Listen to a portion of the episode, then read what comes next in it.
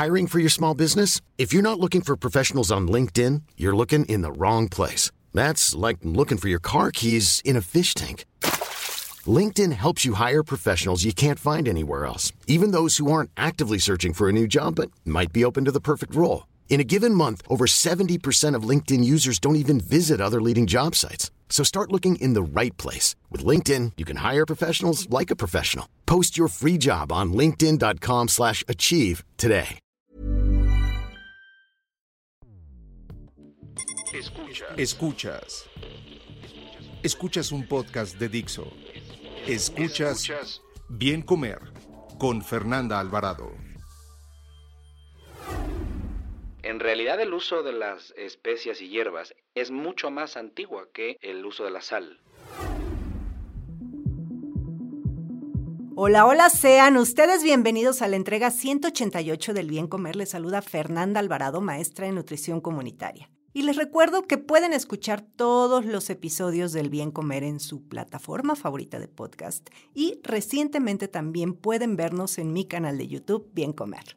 El día de hoy estoy de manteles largos porque estará con nosotros mi querido Lalo Plasencia para platicarnos sobre el uso de hierbas y especias en la cocina. Lalo es chef investigador gastronómico mexicano, fundador y director general del Centro de Innovación Gastronómica, creador del Sexto Sabor y formador de más de 2.000 profesionales de la gastronomía. Bienvenido, Lalo. Mi Fer, muchas gracias. Qué honor de la invitación. Te agradezco mucho. Feliz de estar aquí contigo.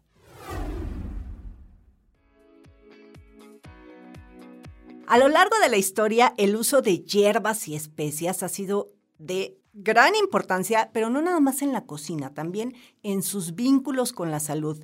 Ya en el canal de YouTube tengo un video sobre todos esos beneficios que tienen, sin embargo, como lo menciono, el uso en la cocina es importantísimo y en muchísimos sentidos. Lalo querido, a ver, vamos a comenzar esta plática porque ya he hablado, yo siempre hablo de los beneficios de las hierbas diciendo que no son medicinas, una cosa es una hierba y especia y otra cosa es una medicina y también en la cocina son otro tema y pues ahí tú eres el expertazo.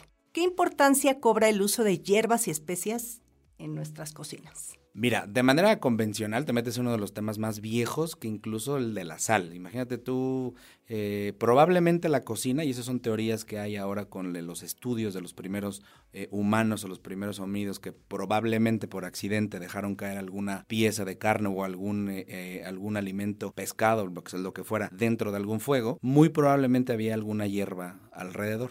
Entonces, en realidad el uso de las especias y hierbas es mucho más antigua que el uso de la sal. O sea, imagínate la relación que tiene esto en, la cocina como tal. Probablemente se deba a, accidentes primero y luego pues ya se va organizando. Entonces es viejísimo. La relación que se tiene, que tiene el ser humano con una hierba o una especia es tan antigua, pero es a partir justo ya del entendimiento de, de, la adición intencional, exprofeso, de una hierba o especia a un plato, lo que te permite diferenciar a lo mejor un pueblo de otro, una receta de otra, eh, incluso este, identificar estados de ánimo o incluso identificar países enteros. Y en una de esas, ¿por qué no? Crear sistemas económicos lo suficientemente densos que pues sobreviven hasta hoy sus resultados. Imagínate que el tema histórico que tiene que ver con las especies que eh, tú sabes, tú seguramente conocen todos tus, tus escuchas sobre la ruta de las especies o sobre la ruta de la seda. Bueno, pues una de las razones por las que se aventuraron a explorar América, o sea, salir de, de Europa para América, era no pasar por Medio Oriente, quitarse de en medio a los árabes y tratar de llegar directo a las Indias. En medio se encontraron encontraron un continente. ¿no? Entonces, al final, esa era una de las razones eh, eh, hace 500 años para poder encontrar nuevas rutas para, para las especias de la India, las especias del todo el lejano oriente, que finalmente es donde puede ubicarse eh, de manera más antigua el uso de especias como tal. Después seguiría Medio Oriente, o sea, la zona clásica de todo la zona árabe, Magreb, Líbano. Después el Imperio Otomano las exportó hacia Europa y de Europa se exportaron hacia América. Ay, súper interesante. Justo estaba leyendo. El resumen del mundo, Fer. Mira nada más. Y, leía, eh, no sé si sea verdad o una leyenda y urbana, que, que justo, por ejemplo, como dices, hace tantos años que por accidente quizá alguien envolvió la carne en hojas, ¿no? Y que de ahí se empezaron a dar cuenta que le cambiaba toda la, pues, el olor, el sabor a, los alimentos, ¿no? Entonces sí, yo creo que tienes razón, más antiguo que la sal. Mucho más, pues mucho más muy antiguo. Sí, de hecho, insisto, o sea, eh, habla algunos, ahora con estos estudios nuevos que hay sobre alimentación hechos en, en, España por la Wikipedia, en realidad se habla que desde el Paleolítico superior, es decir, ya desde que el, el, Homo sapiens es Homo sapiens, podría llegar a decirse que está cocinando con accidentalmente y luego intencionalmente con alguna hierba que está alrededor, hierba, flor, fruto, o incluso algo que se secó y se añadió indirectamente a alguna pieza de carne. Eh, lo interesante es que cuando hay cocina eh, mucho más compleja es cuando se cocina con agua, es decir, los chinos son expertos en eso y son probablemente los más viejos en cocinar caldos o cocinar en líquido, verduras, aves, eh, tienes una vaca o huesos de vaca y metes un poco de hierbas aromáticas y te cambia por completo los sabores. Pero no hay que olvidar una etapa muy bonita que hasta hoy yo creo que vivimos, que es justamente la Edad Media, en donde las especias toman una fuerza brutal en la cocina porque la mayor parte de, eh, su uso era para esconder los malos sabores de los productos. Mm.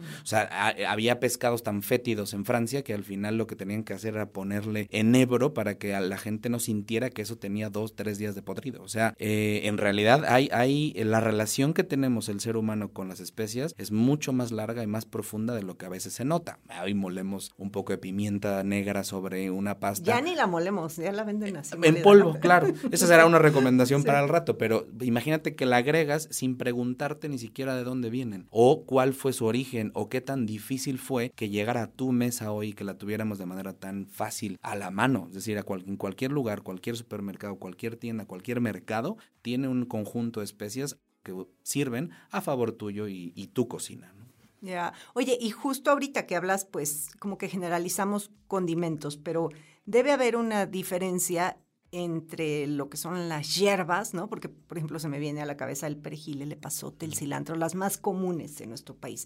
Pero, y cuando me dices especias, me viene justo la pimienta y que si todas las que venden en el pasillo del supermercado en frasquitos. Pero a ver, ¿cuál sería la diferencia entre ambas? Eh, las hierbas generalmente tienden a estar frescas. Eh, su origen es eh, hojas o flores. Pueden ser las hojas, los pétalos, los tallos incluso, y a veces hasta las raíces. Por ejemplo, en China o en, Tailandia y en India utilizan mucho la raíz de cilantro. O sea, ellos tienen como bastante entendido que una sabor da la hoja de cilantro, otro da el tronco del cilantro y otro da la raíz de cilantro. Hay unos envueltos de, de carne con arroz y solo raíces de cilantro picadas que son espectaculares. Entonces ahí hay hierbas aromáticas. Eh, en cambio, la especia generalmente tiende a estar deshidratada. Es decir, tiende a hacer las semillas, incluso pueden hacer hasta los, los epitelios o las coberturas o cáscaras de, algún, de otros productos que se convierten en especia. Ejemplo, la canela, que es una de las grandes especias del mundo, en realidad es la corteza de un árbol. Entonces, imagínate que no tiene por qué provenir necesariamente de una hoja en particular. Hierbas son aquellas que generalmente o tradicionalmente son eh, verdes o son frescas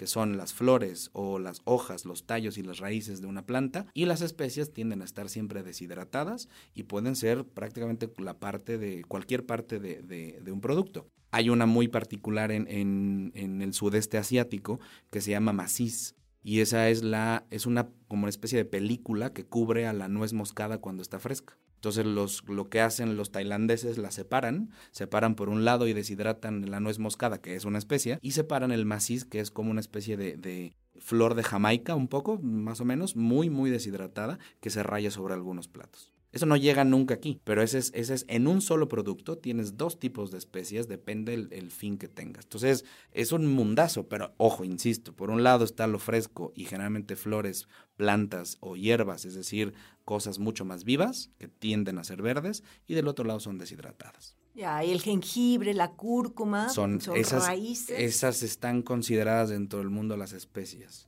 Sí, porque no necesariamente están deshidratadas, pero el uso más eh, común es deshidratándose, pulverizándose y disponiéndose para mezclas de especias del Medio Oriente sobre todo, como puede ser el garam masala, los atares o sazonadores directos sobre carnes, pescados o, productos como el tajín. Es decir, eh, el comino es una semita, pero el jengibre es, una, es un bulbo que se deshidrata, se raya y se mezcla a la par. es decir, no, no, no, no funciona igual, que recordar que no es una clasificación biológica, es una clasificación culinaria. Sí, eso es bien importante. Luego una vez ahí me eché un tirito con un colega tuyo porque yo hablaba de verduras y frutas de temporada en las que yo mencionaba, porque nutrimentalmente las verduras son unas y las frutas son otras de acuerdo a, los, a la composición nutrimental, y él me alegaba que no, que las calabazas eran frutas y que el aguacate era fruta. Y dije, ok, no voy a discutir, pero qué bueno que lo aclaras, mi querido Lalo. Oye, ¿y en México cuáles son las que más consumimos? Mira, hay de manera general en el México continental, que no se nos olvide en la clase de cuarto de primaria, que México es, está constituido por una masa continental y dos penínsulas. La península de Yucatán y la península de Baja California. Casi todo el territorio funciona igual, excepto la península de Yucatán. El ramillete básico, el que, el que digamos corona prácticamente todos los guisos, platos, eh, platos secos, frescos, tamales, en fin, es este un ramillete basiquito que te vas a encontrar en todos lados, que es tomillo, laurel y mejorana. Mm. Tienden a estar frescos, son hierbas aromáticas. Uno es la hierba de, el laurel es, es una hoja de la, del árbol de laurel, el tomillo y la mejorana son las plantitas enteras que tú cortas directamente tienden a estar frescos, insisto. Casi en, muchos caldos, los famosos caldos de gallina o los famosos caldo de pollo para, para después preparar arroz a la mexicana, se tiene que aromatizar con esta triada, digamos, básica. De las hierbas de olor, ¿no? de lo que se le llama genéricamente hierbas de olor. En algunas partes de México va cambiando un poquito, como la constitución o incluso los aromas. Hay lugares en el norte que agregan a este ramillete, agregan orégano fresco, depende, ¿vale? Como es el básico. Pero luego, y ahí te va, porque tengo una listita, porque sí me puse a pensar justamente para ordenar. Eh, es que son un mundo. ¿no? Son un mundo, son un mundo. Y te voy a dividir un poco como por regiones para que vayamos entendiendo la complejidad que es México. Porque además esa es la virtud que tenemos. Aquí no es una sola hierba o especie, aquí vamos a tener mil. Bueno, en el centro, justo como en esta zona en donde estamos, Ciudad de México, el epazote es rey. Es decir, es la hierba reina de la cocina mexicana, le llaman algunos. En lo particular, no es nada mi favorita. De hecho, no aparece en mi top 10 definitivamente. No me gusta, nunca me ha gustado. Es, tiene un sabor muy particular, no a todo mundo le Me gusta. el epazote yucateco, que tiene un sabor mucho más delicado, pero es otras razones. por eso digo, la península de Yucatán tiene un orden distinto, que ahora te lo comentaré. Eh, en el caso, por ejemplo, del comino en el noreste, a todos los amigos y amigas de Monterrey, este, Tampico, Tamaulipas, toda esta región del noreste de México, Coahuila, eh, Tamaulipas y Nuevo León, pues el plato básico es el asado de puerco. Y no hay asado de puerco si no hay comino. Es decir, esa es la nota distintiva de esa región. Tiene también una historia interesante con los, con los asentamientos de judíos sefaradís, pero en realidad es parte de la cultura. Muchos de los platos ya del noreste mexicano huelen a eso. Luego está eh, los cilantros, el cilantro como hierba dentro de platos, pero también como una hierba aromática que perfuma platos al final, es decir, que el comensal utiliza. Esta es una manera muy elaborada de decir que en los tacos te ponen el jardín, cilantro y cebolla, ¿vale? Pero al final tú decides cuánto cilantro ponerle. Y eso es algo interesante porque no en todos los países del mundo lo hacen, pero es una hierba que también cruza gran parte del país.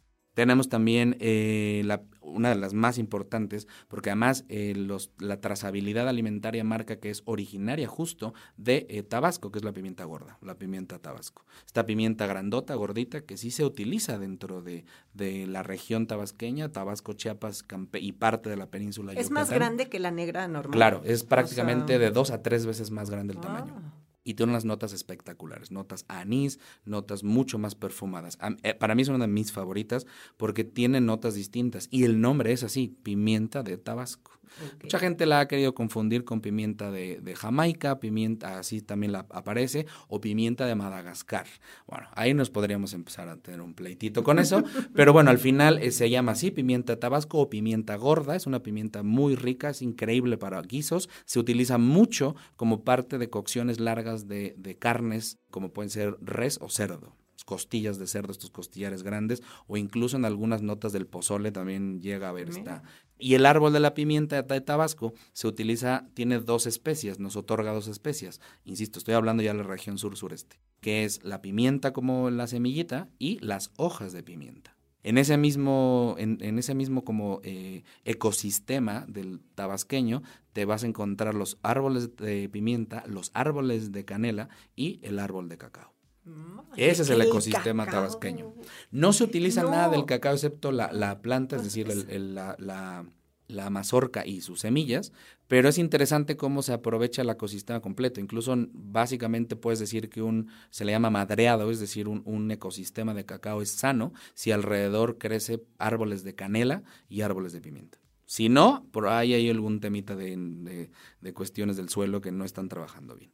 Y hay una cosa importante, puedes entender que eh, hojas de aguacate en Oaxaca, evidentemente, y hoja santa, pues mis dos sabores favoritos, que se utilizan mucho en lo localizado en región de Oaxaca y Chiapas. Huastecas, eh, Huasteca veracruzana puede llegar a utilizar también laurel, mucho tomillo, mucho orégano. Y luego puedes tener también eh, lugares como eh, la menta y hierbabuena para algunos embutidos. Puebla coincide mucho con eh, Yucatán a la hora de hacer embutidos con menta y hierbabuena fresca. Y estoy hablando de la morcilla o la rellena, lo que le conocemos en Ciudad de México como moronga.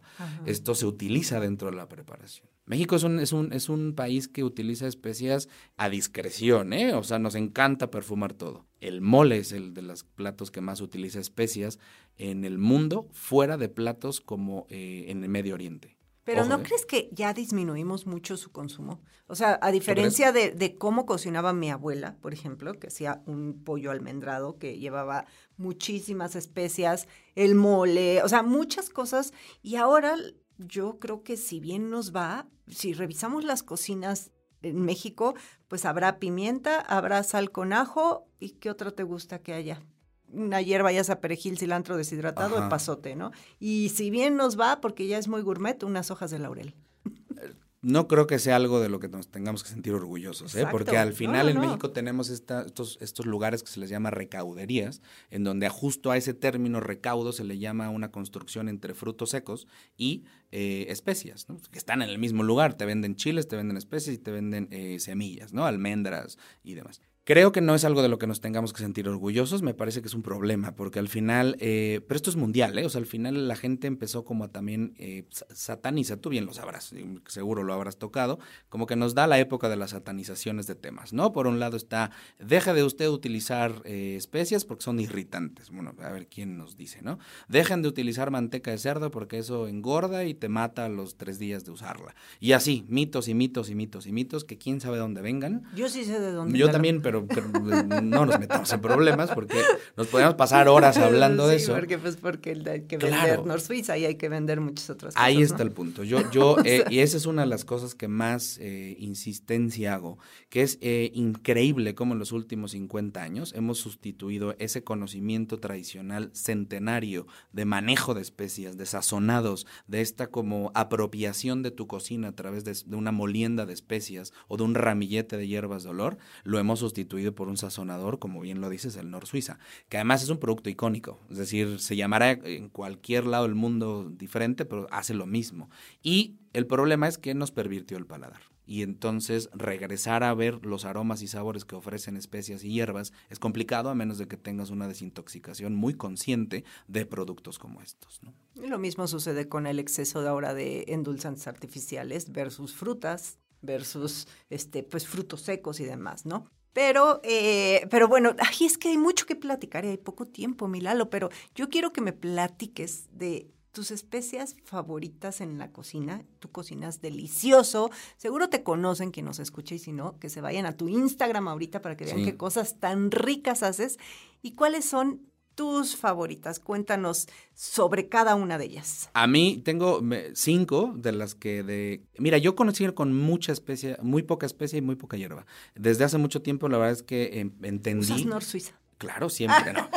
No uso chiles secos, de hecho. O sea, el, mi proyecto es justo los chiles secos, utilizarlos como explotado, exponenciadores de sabor. Pero hay cosas que sí las necesitan y hay, y, hay que irlas integrando poco a poco y ser muy inteligentes a la hora de dosificar. Pero sabores que a mí me enchinan la piel son la hoja de aguacate, me parece uno de los sabores más brillantes que hay. A ver, si alguien afuera quiere una hoja de aguacate, porque esa es la otra. Yo creo que también ya no están en las cocinas mexicanas, pero tal vez no porque no quieran, sino porque no saben dónde comprarlas, cómo limpiarlas, cómo usarlas. Entonces, la hoja de aguacate es, viene dos aguacates, eh, bueno, hay muchos aguacates en México, el Hass es uno de ellos y hay otros tantos, pero generalmente son hojas muy largas, verdes, que eh, tienen dos aromas. Frescas y secas. A mí me gusta utilizar la fresca para cocinar lengua, para cocinar res. Secas me gusta molerlas y, meterlas eh, o meterlas en la cocción de frijoles. Eso es increíble. ¿Y dónde las compras? ¿En el mercado? Sí, generalmente las encuentras en mercados. Ahora bien, en Ciudad de México es poco común encontrarlas disponibles de manera habitual,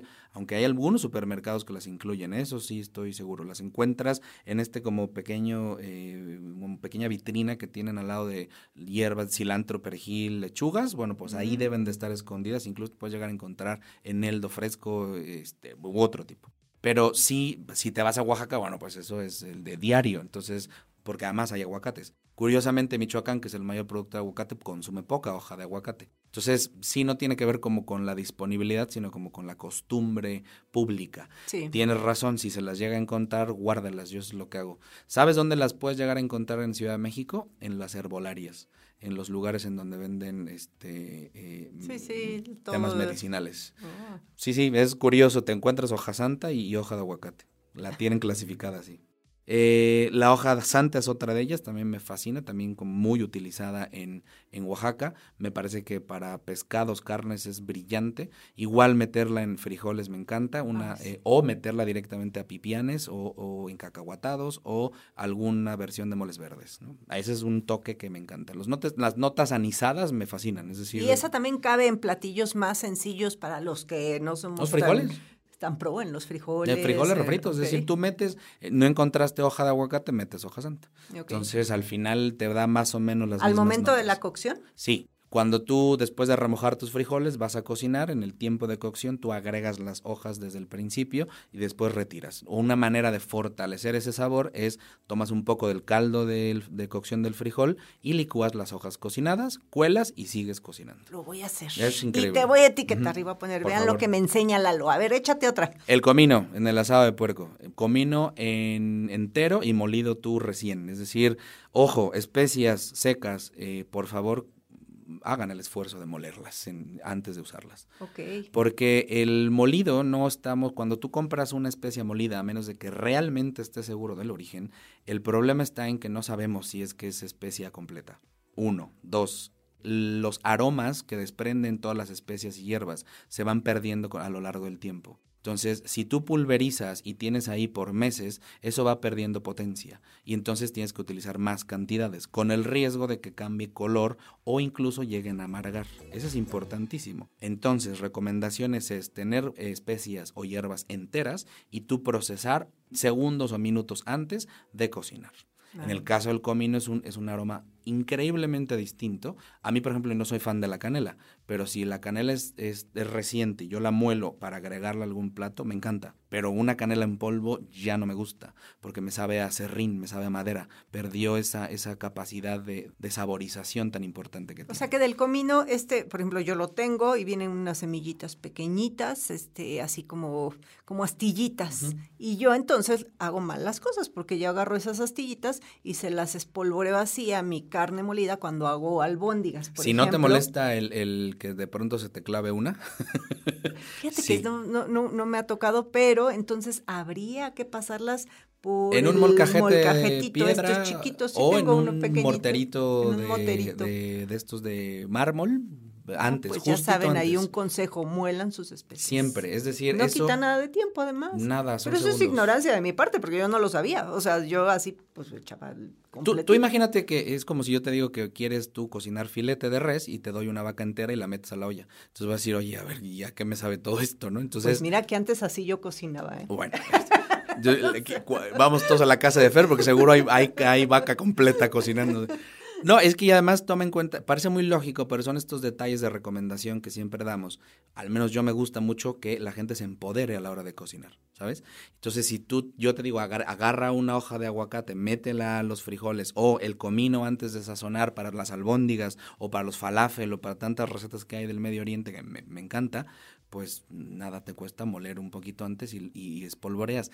Pero además es una forma muy lúdica de ir regresando a ese uso de especias que sí teníamos y que el bendito sazonador artificial nos, nos quitó. Entonces, eh, nada, son 15 segundos, ¿eh? Es más, no tiene que estar absolutamente pulverizada, puede estar troceada y dependiendo de cómo, qué tanta fuerza apliques, es el aroma que, que exponga.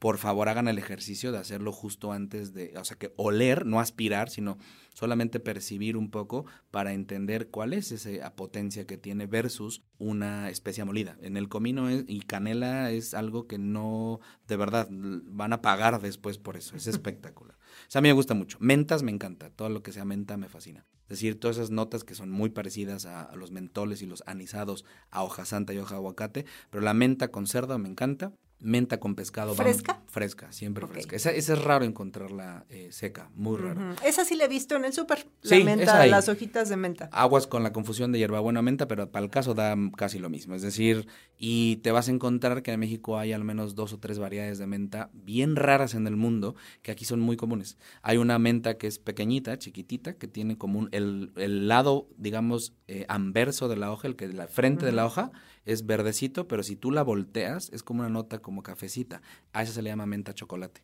Y esa menta es, eh, es como, tiene un mentol muy intenso que es ideal para postres. Si ustedes la cortan, la, la, mezclan con fresas recién eh, así cortadas y un poquito de vinagre balsámico y aceite de oliva, es un postre espectacular. Mm, qué rico, qué rico. Eso para mí me encanta. Y luego ya la pimienta gorda, te decía, como para cocinar directamente platos enteros o cosas que sean de muy larga cocción. Pero ahí hay que ser inteligentes para agregarlas a los platos, Fer. La recomendación siempre es, hagan, no las metan así al caldo, sino hagan una, un, con una manta de cielo, hacen un saquito con sus especias y hierbas. Yo siempre hago uno muy básico, tomillo, laurel, mejorana, pimienta negra, pimienta gorda, dos dientes de ajo, eh, agrego un cuartito de cebolla, y pongo eh, laurel o eh, en algunos casos menta, hoja de aguacate, incluso he puesto jitomate deshidratado, que no es una especie, pero funciona a veces para endulzar, o eh, meto también chiles secos. Mira qué buena idea. Y lo pones así como bolsita de té. Lo amarras exactamente y lo metes a los caldos para cuando tú cocinas un mole de olla, cuando cocinas caldo, no sé, este, algún corte de larga duración, insisto. Moles de ollas, pozoles, son muy buenos. El, y lo que lo bueno es que no te ensucia el caldo, es decir, tú lo sacas. Eso, la verdad es que yo soy bien fodonga, ve nomás que sí, era de las que echaba la vaca completa y todo. Y también aviento todo así, pues, pues no sé, pero mira, ya estoy aprendiendo. Es Entonces, bonito. bonito, mira qué bien. Lo que hago así es amarrar, por ejemplo, si voy a poner mi epazote o el cilantro, lo amarro con un hilito para que no se me desparrame en la olla, ¿no? Pero mira, qué buenos Eso consejos. Eso se le llama bouquet garni en Francia. Y lo que estoy diciendo se llama sachet de pis, pero vaya, sin ponernos muy laruz gastronómico. no.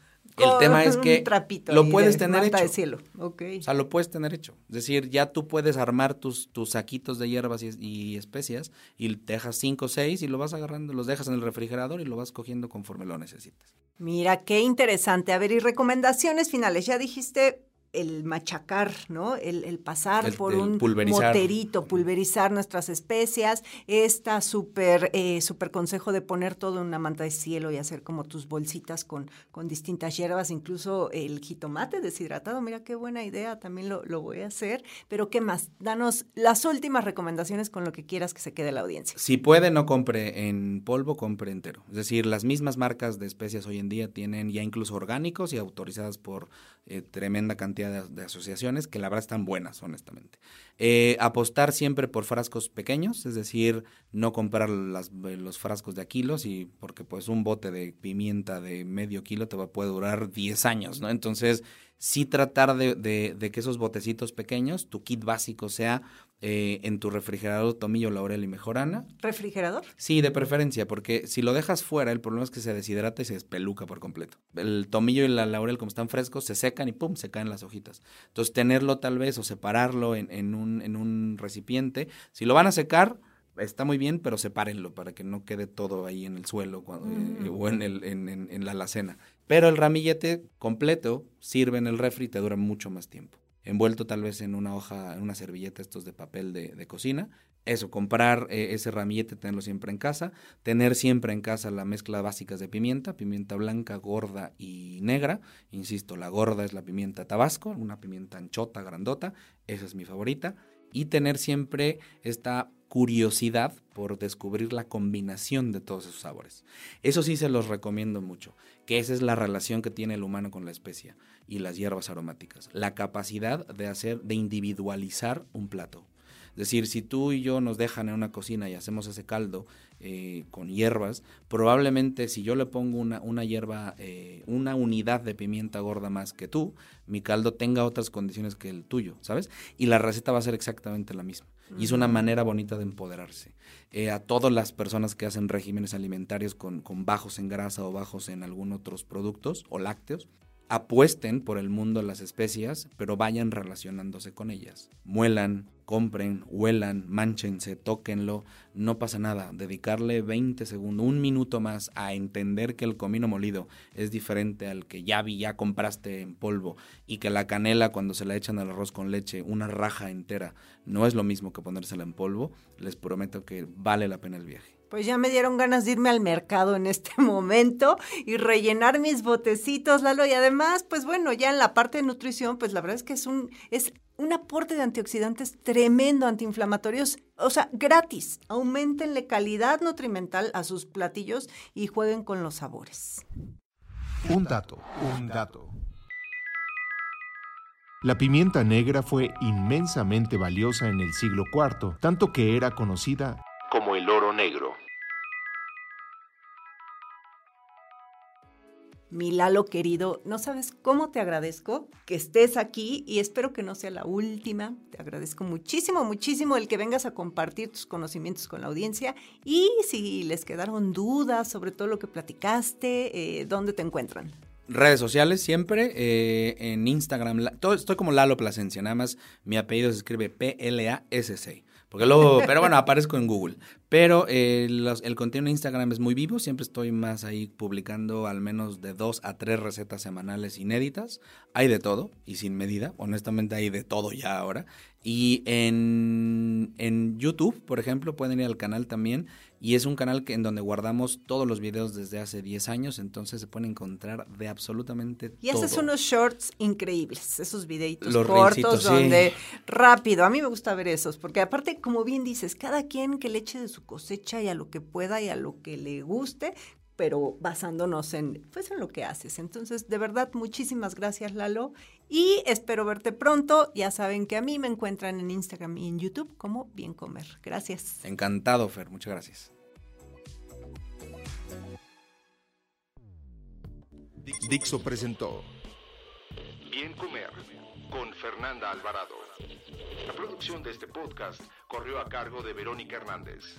Coordinación de producción, Verónica Hernández. Dirección General, Dani Sadia. Las opiniones expresadas en este programa no pretenden sustituir en ningún caso la asesoría especializada de un profesional. Tanto las conductoras como Dixo quedan exentos de responsabilidad por la manera en que utilizan la información aquí proporcionada. Todas las opiniones son a título personal. Even when we're on a budget, we still deserve nice things. Quince is a place to scoop up stunning high-end goods for 50 to 80% less than similar brands. They have buttery soft cashmere sweaters starting at $50, luxurious Italian leather bags, and so much more. Plus, Quince only works with factories that use safe, ethical, and responsible manufacturing. Get the high-end goods you'll love without the high price tag with Quince. Go to quince.com/style for free shipping and 365-day returns.